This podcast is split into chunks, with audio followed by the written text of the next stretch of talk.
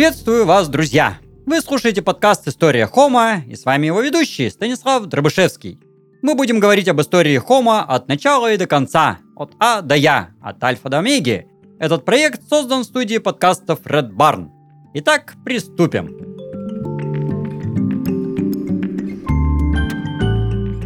А у нас уже было, а теперь у нас Б. Ну, Б, на самом деле, Дивонский период еще вроде как бы и Д, но тем не менее. Второй этап нашей великой эволюции э, – эволюция кистеперых рыб предыдущей серии говорилось о том, что наши предки долгое время превращались из маленькой слизистой ерунды э, в нормальную рыбоподобную тварь, и к концу силурского периода превратились уже в нормальных, приличных рыб. И это были лопастеперые, или, как часто их называют, кистеперые рыбы. Но важно понимать контекст, в котором все это происходило. Силурский период был довольно-таки прохладным, надо сказать, но примерно 420 миллионов лет назад началось потепление. И Дивонский период — это э, время климатического оптимума. Ну, в том смысле, что стало тепло. Ну, мы живем на северах, для нас чем теплее, тем лучше, тем оптимальнее. Оптимумов таких было немного, надо сказать. Кембрий отличался большой жарой, Дивон ну и дальше уже палеоген, э, то есть это уже время, там, оценовый, оптимум, э, совсем недавнее. В Дивоне было хорошо. В это время температуры были градусов так, на 10-14 э, теплее нынешних,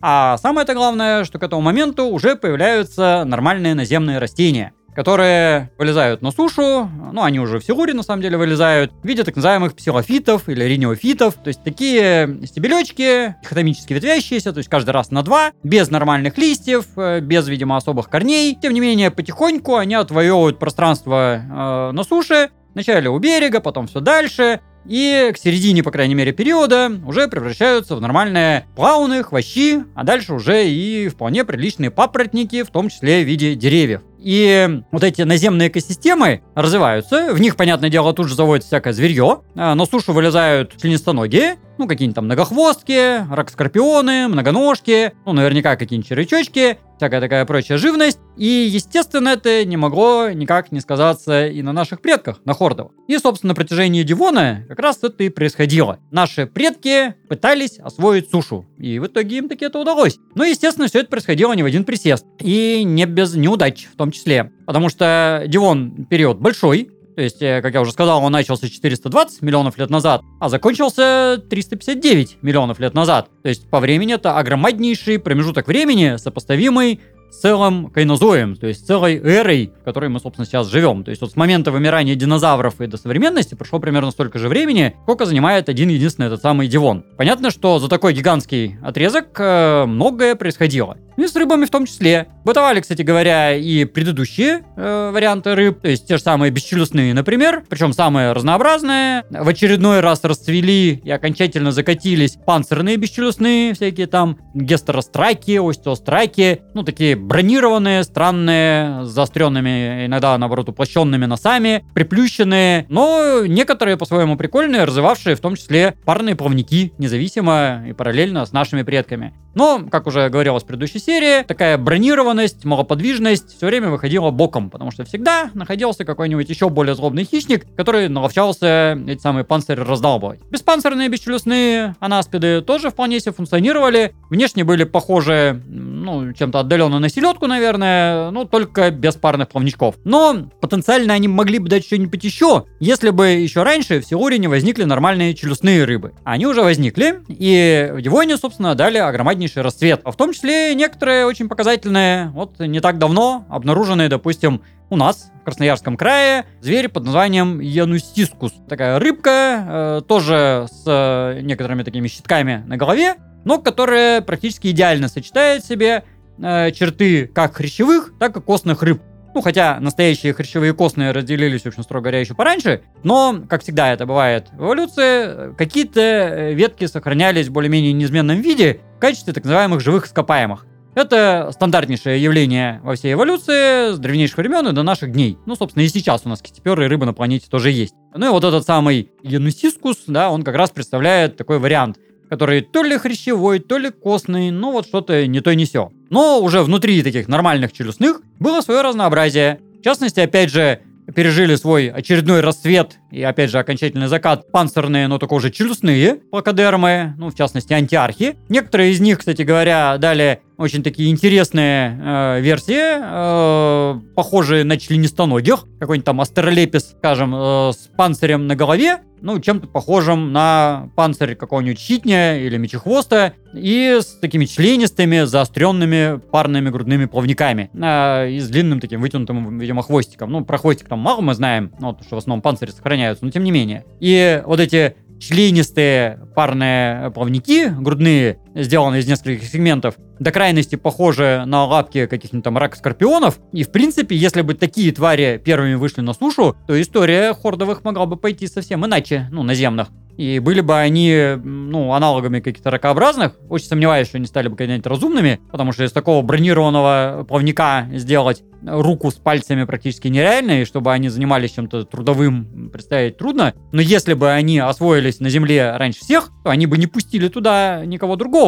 И до сих пор бы у нас по берегам ползали вот эти вот членистые штуковины, а никого разумного бы так и не появилось. Ну, благо, они вымерли в немалой степени не без помощи других панцирных челюстных рыб, в частности артрадир, которые были хищниками. Ну, среди них, наверное, самый яркий представитель это Дунклеостеус, э, такая страшенная рыба, э, длиной там под 6 метров, с огромнейшим черепом, на котором, правда, не было нормальных зубов, но были такие острые выросты краев челюстей, и получалась такая плавающая мясорубка, которая могла перекусить пополам там кого угодно. Ну, или уж, по крайней мере, проглотить целиком-то без проблем. И э, благодаря вот этим артрадирам, которые могли раскусывать панцири других панцирных рыб. Другие панцирные кончились э, на наше счастье, надо сказать, потому что это освободило дорогу нашим предкам. Ну, некоторые э, панцирные были не столь, в общем, монументальные, страшны, там попроще в том числе могли быть, и иногда похожи, например, на каких-нибудь скатов, такие плоские, э, расплющенные. Некоторые очень похожи на современных химер, э, вот недавно тоже обнаруженный э, матерпискус, например, какой-нибудь, э, причем который был еще и живородящим. То есть и живорождение в том числе возникало. Но такие странные уклонения, это, собственно, не про нас. Равно как и эволюция акул. Примитивные акулы, э, всякие там кладоселяхи, как правило, кстати, не такие уж и большие, и не то чтобы прям похожие на современную какую-нибудь ужасную там белую акулу, молота, да, но, тем не менее, вполне узнаваемые, э, с такими вертикальными хвостовыми плавниками, с горизонтальными грудными плавниками, в общем, очень большими, крупными, с такой довольно тупой рожей. Э, ну, по сути, акулы, как я вот уже когда-то говорил, они достигли своего апогея и дальше менялись минимально. Особая специфическая группа — это акантоды, тоже еще появившиеся раньше в Силуре, но в Дивоне давшие расцвет очередной и давшие массу замечательных форм. Акантоды прекрасны своими плавниками. У них было, как правило, два спинных плавника и до семи пар парных э, брюшных плавников. Ну, то есть у нормальных рыб есть пара грудных, пара брюшных. А у них между грудными и брюшными было еще там 2, 3, 4, 5 пар других плавников, как бы, ну, которых у современных рыб и не бывает. И в основании каждого плавника, и спинного, и грудного, и вот этих прочих, располагались огромные здоровенные шипы, иногда прям таки очень длинные. Это давало им классную защиту, а на самом деле, э, ну, может быть, какую-то и опору для этих самых плавников, э, но поставило некоторые ограничения, потому что при таком здоровенном шипе э, модифицировать плавник в что-то такое подобное лапке и способное к передвижению по земле невозможно. И акантоды были в основном жителями солнечных толщ э, океанической воды. То есть они плавали в толще воды, где-то там под поверхностью, очень бодро, резво и весело. Им там было хорошо. Так они, собственно, там резвились, уплывали от акул. Ну, сами, кстати, тоже питались там иногда хищно вполне себе. Но на сушу не стремились совершенно. Им не надо было выходить на сушу. Если бы какие-то акантоды оказались оказались в прибрежной зоне и полезли таки на берег, могли бы возникнуть э, наземные многоножки, хордовые позвоночные, да, то есть такие, чтобы уже могли ходить на многих парах ног. Может быть, наша эволюция пошла бы каким-то своим своеобразным путем, потому что если пар конечностей не две, а больше, то можно, скажем, там две-три пары оставить для опоры, а переднюю там одну, а то и две пары э, приспособить для того, чтобы ими там брать какие-нибудь предметы, э, ковыряться в каких-нибудь пеньках, ну, благо пеньки уже были в этот момент на суше, ну, там, ловить насекомых, еще что-нибудь такое. А это первый шаг трудовой деятельности. Ну, а если у нас есть большое горизонтальное тело с множеством опор, то можно и нервную систему наращивать вполне себе. Но кантоды этот шанс упустили. Они так, собственно, в итоге исчезли. А наши предки эволюционировали своим путем. И наипримитивнейшие костные рыбы, в частности, это палеониски. Бронированные, э, ну, родственники в какой-то степени современных осетров, но на осетров так не очень сильно похожие, надо сказать э, с такой сплошной чешуей по всему телу. Палеониски э, получили рассвет, в общем-то, чуть попозже, но в это время они уже были. И в последующем стали основой для, собственно, современных нормальных костных рыб, э, и даже костистых рыб, лучперых, которых мы, собственно, привыкли видеть в наших прудах и реках, и озерах, и океанах, и морях. Ну, внешне эти самые палеонистки были похожи все на ту же самую селедку. Ну, помесь сестра с селедкой, что-то такое среднее. И, как обычно это бывает, они настолько стали успешные, настолько здорово приспособились к жизни в воде, что до сих пор, по большому счету, такими остаются. Ну, понятно, что современные рыбы это уже не палеонистки, но тем не менее. А наши непосредственные предки заняли очень специфическую э, экологическую нишу. Потому что наши предки это лопастеперые.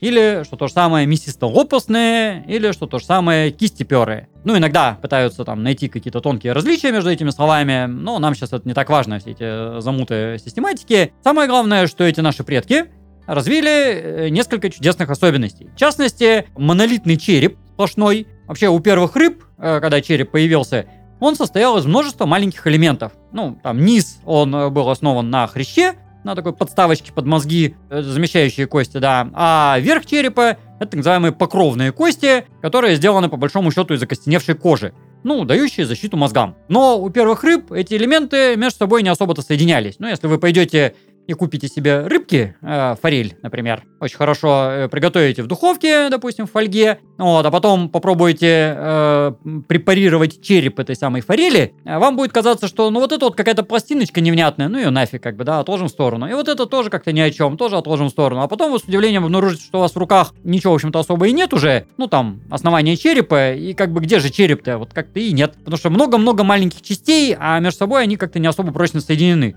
Это имеет свои плюсы, потому что можно расти до бесконечности, в принципе, ну, если все не соединено, да, то вот эти промежуточные ткани можно увеличивать. И можно челюсти раздвигать до бесконечности, там, глотать кого-нибудь большого. Это здорово по-своему. Но защита головы не очень. А вот эти наши предки кистеперые рыбы обрели монолитный череп, который уже такой сплошной. Они, кстати, ходили по краю, потому что тоже могли скатиться э, в очередных панцирных, там, 100-500, и на этом бы все закончилось. Но они удержались, и голова-то у них стала монолитная, а тело-то все-таки не забронированное. Ну, с чешуей, но не забронированное. И вот эта вот прочность черепа в последующем позволила в немалой степени выйти на сушу, ну, потому что голова не растекается как бы по земле, да, будучи монолитной. Хватать большую ну, прочную добычу и питаться хищным образом, да, кем-то большим. Ну, потому что, опять же, если череп не сильно прочный, и вы хватаете кого-то маломальски крупного, а он будет вырываться, он вам эту челюсть поломает просто-напросто. Ну, бывает по-разному это сделано. В принципе, и акулы, да, вообще с хрящевыми челюстями вполне себе крупную добычу могут ловить. Но с монолитным черепом все-таки как гораздо приятнее это делать. А, и это защита мозгов, самое это главное. Потому что можно иметь крупные мозги, их там положить в мозговую коробку и отращивать сколько влезет. Это по-своему хорошо. Но не черепом единым знаменитые кистеперые рыбы, а на самом деле уже из названия очевидно, что самое главное это строение их ручек-ножек. То есть, собственно, кистеперых плавников. И эти самые кистеперые плавники это просто праздник какой-то. Потому что в настоящее время известен огромный ряд эволюционный этих самых рыб, и мы видим э, всю цепочку эволюции от самого наипримитивнейшего плавника э, с какими-то невнятными там сегментиками до уже полноценной руки э, с кучей пальцев. Долгое время, кстати говоря, эта история была не очень-то здорово исследована и изучена. Ну, по той простой причине, что детали строения плавников э, вообще довольно плохо сохраняются. Но понемножечку, помаленечку, как бы эти части собрались. И мы теперь видим, э, как из плавника, предназначенного для гребли, получается в итоге опорная конечность наземная. Ну, тут э, мы встречаемся с таким явлением, как преадаптация. То есть каждая ступень эволюции, она нужна для какой-то вполне конкретной задачи, сиюминутной, которая здесь сейчас. А на следующем этапе эволюции она, оказывается, нужна для какой-то совершенно новой функции. И первое назначение плавниковых складок было просто поддержание равновесия в толще воды. Потом оказалось, что ими можно подгребать и толкать себя вперед. Потом оказалось, что это еще и классные рули. Потом, э, ну, собственно, это гребля. А вот на уровне кистеперых рыб это хождение э, по дну. Потому что в это время, э, с чего я начал, появляются наземные растения. Наземные растения были уже иногда довольно крупными, но не имели нормальных корней. Ну, корни у них, вернее, были, но корни без внятной механической ткани очень непрочные. Ну, они пытались, конечно, компенсировать корневищами, но все равно в земле держались не так себе, э, довольно плохонько, и периодически в эту самую воду падали. Ну, кстати, заодно теперь у нас есть огромные залежи каменного угля, э, благодаря вот этим падавшим бревнам. Но э, грибы и бактерии, которые бы э, разрушали э, вот эти углеводы растительные, еще как-то не очень раскачались, и перерабатывали эти углероды как-то не очень хорошо. Ну, вот эти вот э, целлюлозу всю, да, вот эту древесину. И, соответственно, древесина накапливалась на дне, захламляла водоемы, и э, дно превращалось в помойку, где было много-много бревен, вот этого бурелома какого-то невнятного веток, где было довольно трудно плавать. Тем более, что вот эти рыбы, они уже были приличного размера. А, то есть уже к концу Сиура они достигли размера там в метры больше. Стали наконец-то главными хищниками и сами уже могли ловить беспозвоночных, а не наоборот. Ну, хотя там с перевесом туда-сюда, но тем не менее. И при этом им было трудно передвигаться. Поэтому они освоили э, брожение по дну водоема с опорой на плавники. Такое довольно регулярно происходит с разными современными рыбами, которые живут в каких-то таких непонятных местообитаниях, ну, где как-то трудно нормально плавать. Ну, либо это мелководье, либо это вот захламленные места. Среди современных рыб сплошь и рядом также передвигаются какие-нибудь там бычки, какие-нибудь там глубоководные рыбы, и э, илистые прыгуны, например. Ну и наши предки кистеперы тоже это развили. Такое хождение, когда рыбка опирается на плавнички, переставляет их попеременно правый-левый, правый-левый. То есть это наша, по сути дела, четвероногая походка. Ну, наша уже даже двуногая, э, но у них еще четвероногая. Что прикольно, современный целокант, он же латимерия, живущий э, в Индийском океане около Коморских островов, и с другой стороны около Сулавеси, э, вот этот самый целокант по дну ходит тоже на четвереньках, тоже переставляя плавнички правый-левый, правый-левый. Хотя он уже глубоководный, в принципе, ему вроде как это не особо надо. Так что первая функция вот этих мясистых жирных плавников было хождение по дну водоема. Ну, собственно, они там и ходили. Дальше они разделились на массу линий, на самом деле, и приспособились к жизни в самых разных вариантах места обитаний.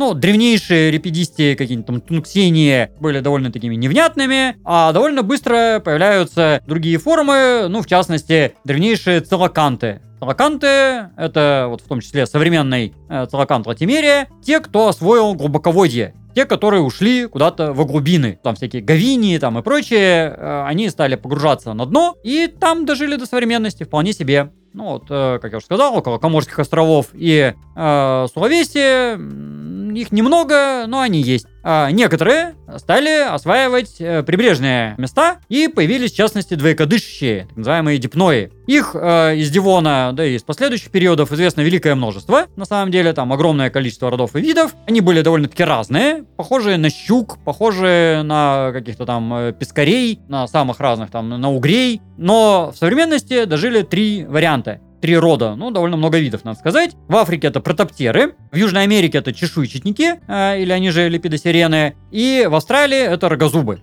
Иногда довольно крупные рыбы, до метра могут быть, а то и больше, таким плотненьким телом, таким довольно невнятным хвостом листообразным и с толстенькими плавничками. Что прикольно, плавнички э, у протоптера и чешуйчатника превратились в жгуты, такие щупальца, по сути дела. А врагозуба это такие классические э, опорные плавники, на которых можно ползать по грязи вполне успешно. Другое дело, что они сделаны не в форме пальчиков, а в виде такой длинной ниточки, пальчиками как бы вправо-влево расходящимися, ну, как жилки на листе, по сути дела. Если бы из такой конечности появилась рука, в итоге она бы выглядела до крайности прикольно. То есть, э, ну, такая как бы палка, да, а справа-слева много-много пальцев, как бы не веером расходящиеся, а вот последовательно, э, как вот э, ветки на дереве, например, да. Ну, было бы забавно. На самом деле, трудовые операции можно было бы делать такие, которые мы не можем делать. Но у них не задалось. Не задалось по простой причине. Они слишком хорошо освоили вот эти вот прибрежные трудные места обитания. Потому что одна из главных задач этих самых двоекодышащих была э, способность переждать засуху. Потому что Дивон, как я уже стал говорить, был очень жарким э, периодом. И мелководья очень хорошо прогревались. А в горячей воде кислород не очень-то здорово растворяется на самом деле. Ну, то есть он выходит, плотность воды маленькая, да, э, газы плохо растворяются. И получаются заморные водоемы. Ну, а к тому же в теплой воде неплохо живут всякие водоросли, они тоже растрачивают кислород. Они, конечно, его выделяют еще, но выделяют они его воздух а в воде его немного. И вот это цветение водоемов быстро приводит к заморности, и рыбы там дохнут. А двоекодыщие эту проблему порешали. Они, э, во-первых, научились здорово высыхать. Рыть норки, забираться туда, сворачиваться клубочком и высыхать, покрываясь такой слизистой пленочкой, ну, которая высыхает тоже сама по себе. И в таком состоянии какие-нибудь эти рогозубы могут существовать в течение там 4 лет. И причем дышать атмосферным воздухом, выставляя носик наружу и дыша через ноздри. У них э, появляются хуаны, это внутренние носовые отверстия, появляются легкие. Это супер-мега достижение. У наших предков такое тоже появилось, кстати говоря, видимо, параллельно. Но вот вначале про двоекодышащих. Сверх проблема рыб на земле то, что жабры сохнут. Ну, жабры, э, чтобы впитывать кислород, должны быть влажные. И это неудобно, когда они сохнут. Надо сделать какой-нибудь другой доступ воздуха внутрь, ну, чтобы вот эта внутренняя полость как бы не высыхала. И можно доставлять туда воздух, например, через рот. Э, но через рот неудобно, потому что он слишком большой, ну и тогда, опять же, все сохнет. И если в воде, э, ну это просто рыба, да, а если высовывать на поверхность, ну все равно рот будет разеваться, вода будет заливаться, и смысла как бы немного. А вот если мы будем доставлять воздух через ноздри, это удобно. Ноздри исходно появились как эти обонятельные органы, то есть чисто для обоняния. И вначале обонятельная полость она чисто обонятельная, с ротовой никак, в общем-то, не соединена. Но у двоекодышащих первоначально на каждой стороне было две ноздри. Правые две ноздри, левые две ноздри. Но одна ноздря потихонечку переползает в рот, и можно высовывать наружу только кончик рыльца, рот при этом закрывший держать, чтобы вода не заливалась. Мы вдыхаем воздух, в глотке, поверхность глотки впитывает этот воздух, и вуаля, оно как бы и не сохнет, потому что проход маленький совсем, там много не испарится. И как бы атмосферный воздух, получается классное легочное дыхание. Ну а дальше из этой глотки можно сделать выпечивание. Ну глотка она же еще и пищеварительная, как бы это так не очень удобно. Поэтому делаем отдельное выпечивание. Это уже легкое, вполне себе полноценное. И вот эти самые протоптеры так, собственно, и делают. Но они слишком здорово приспособились.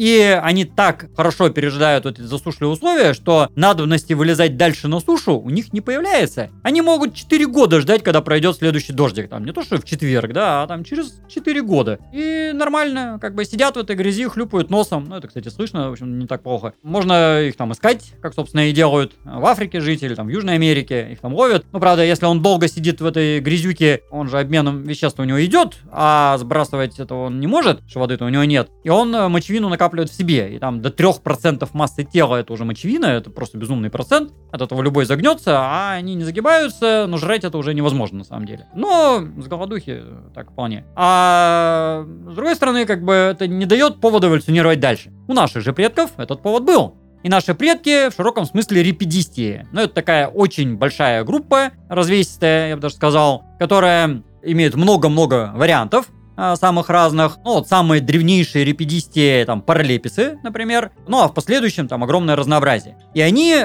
тоже приспособились выползать на сушу, но несколько хуже, чем двоекодышащие. И поэтому им приходилось все время еще что-то заново изобретать. А при выползании на сушу они имели много проблем. Проблемы с опорой тела, проблема с передвижением, проблема с дыханием, с питанием, с водным балансом, с получением информации, с размножением, то есть масса всяких сложностей. И каждую из этих проблем они решали. С опорой тела, развитием вот этих вот мясистых плавников. Но не видишь гута с этими жилками такими по бокам, да? А видишь широкого такого растопыренного э, плавника с множеством маленьких элементов. Особенно укрепленных, кстати говоря, по краю, чтобы толкаться вперед. Ну, потому что они научились ползать по грязи довольно-таки неплохо. И, кстати, иногда на плавниках там видно, что края плавника стерты, потому что вот они там со скрипом, с э, проблемами, с тяжестью как бы толкались по этой грязи, прям таки стирали себе плавники. Но старались. Ну а надо было ползать по грязи по нескольким причинам. Потому что, во-первых, э, в это время Луна была ближе к Земле, и приливы были гораздо больше. И периодически рыбы, которые жили где-то там рядом с берегами, вот этими самыми приливами закидывались куда-то нафиг далеко э, в глубины э, суши. Это было не очень удобно, надо сказать, потому что на суше-то можно и дубодать. И надо возвращаться назад. И возвращаться иногда довольно-таки далеко. Ну, кто не возвратился, ну, естественный отбор. А кто возвратился, тот пережил, да, тот превозмог и стал э, основой будущих поколений. Кроме того, есть проблема размножения, потому что эти рыбы сами уже были большие, там метр, полтора, они были сами главные хищники, и друг друга жрали вполне успешно. Ну и других, кстати, рыб тоже хватало на самом деле. Поэтому была проблема с выведением молоди, потому что если отложить икру, а из нее вылупятся маленькие малечки, ну там личинки, малечки, их 100% кто-нибудь сожрет. Поэтому хорошо размножиться бы где-нибудь подальше, где это потомство никто не съест. Ну, в каком-нибудь бочишке, там, во враге, какой-то канаве, да, где-нибудь вот в сторонке где никого просто не имеется. Это, кстати, такая стандартная стратегия для самых разных существ и сейчас. Ну, те же там, не знаю, тритоны, лягушки то же самое все делают.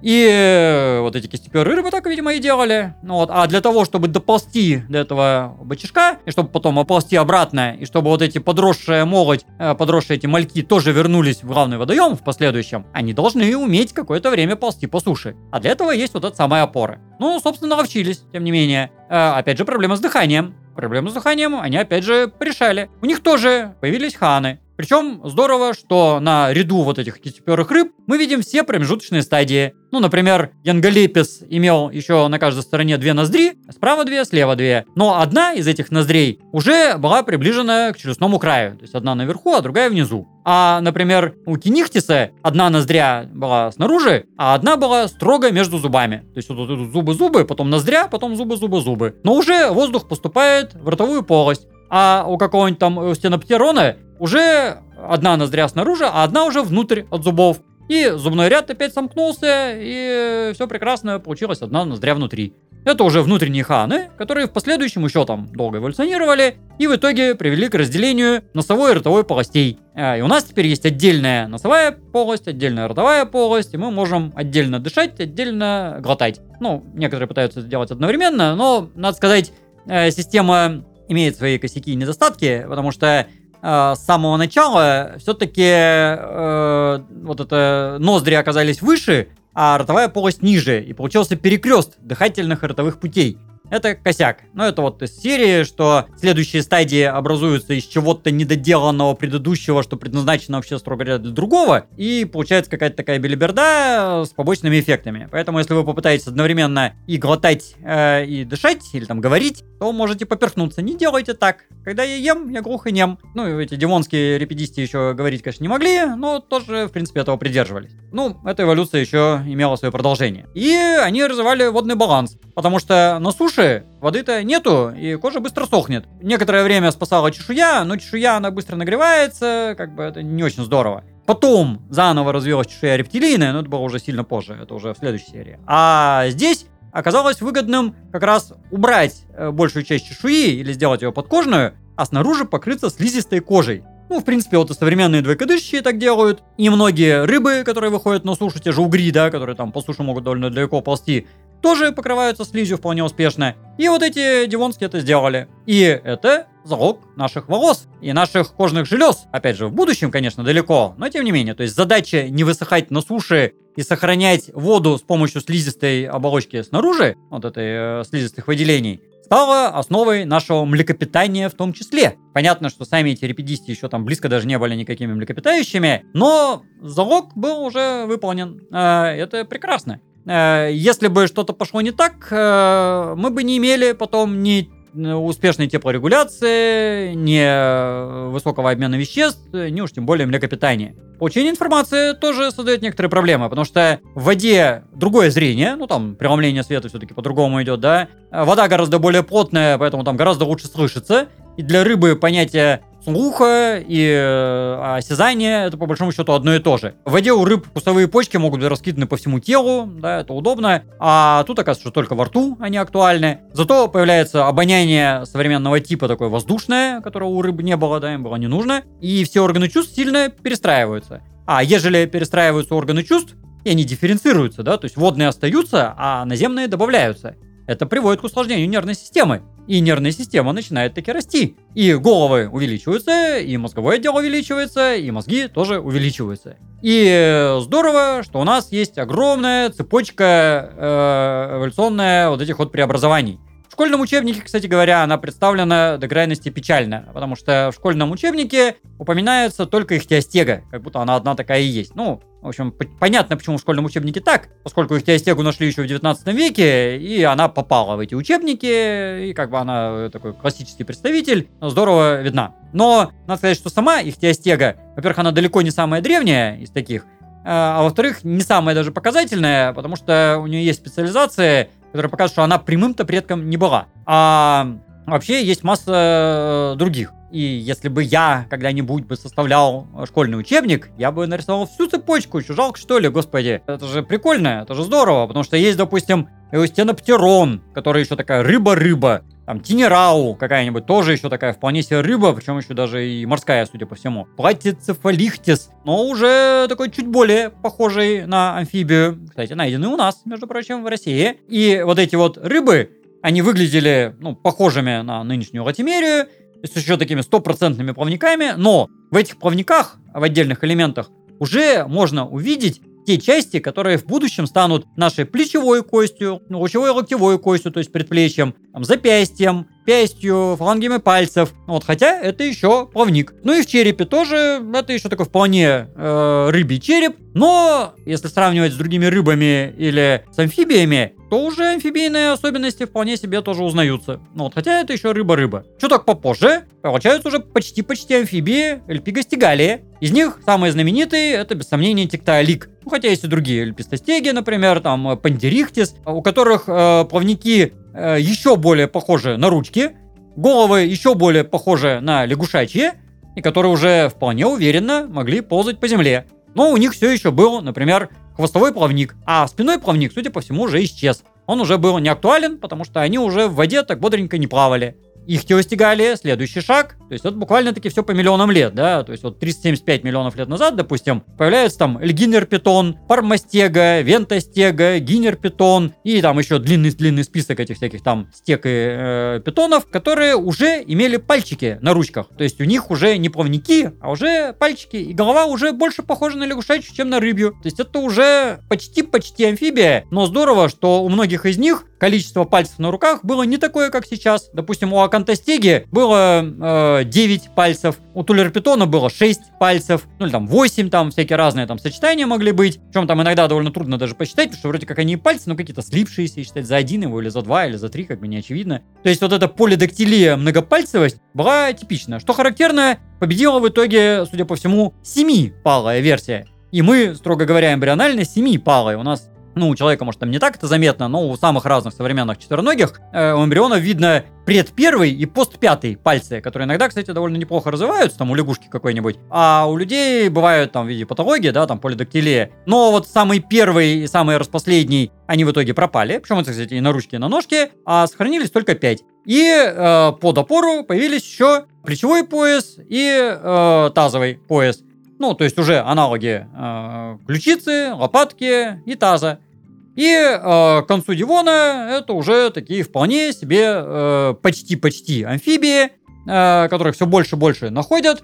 Э, которые распространились по всей планете. Их находят и на самом севере, ну, того же самого Тиктоалика, допустим, да, или Ихтиостегу. Вот они найдены там э, в Гренландии рядом. И за Южным полярным кругом тоже они в Южной Африке, ну, это сейчас Южная Африка, да, тогда это было за полярным кругом, э, тоже есть всякие там э, тутузиусы, какие-то там э, умзаци, там и всякие такие прочие твари. То есть они начали расползаться по всей планете. Причем, видимо, выходили на сушу как минимум трижды. Ну, как минимум трижды, а скорее всего гораздо больше. А большая часть этих линий оказалась неуспешной и вымерла, а некоторые из них победили. И это уже совершенно новый уровень эволюции, амфибии, о которых мы поговорим в следующий раз.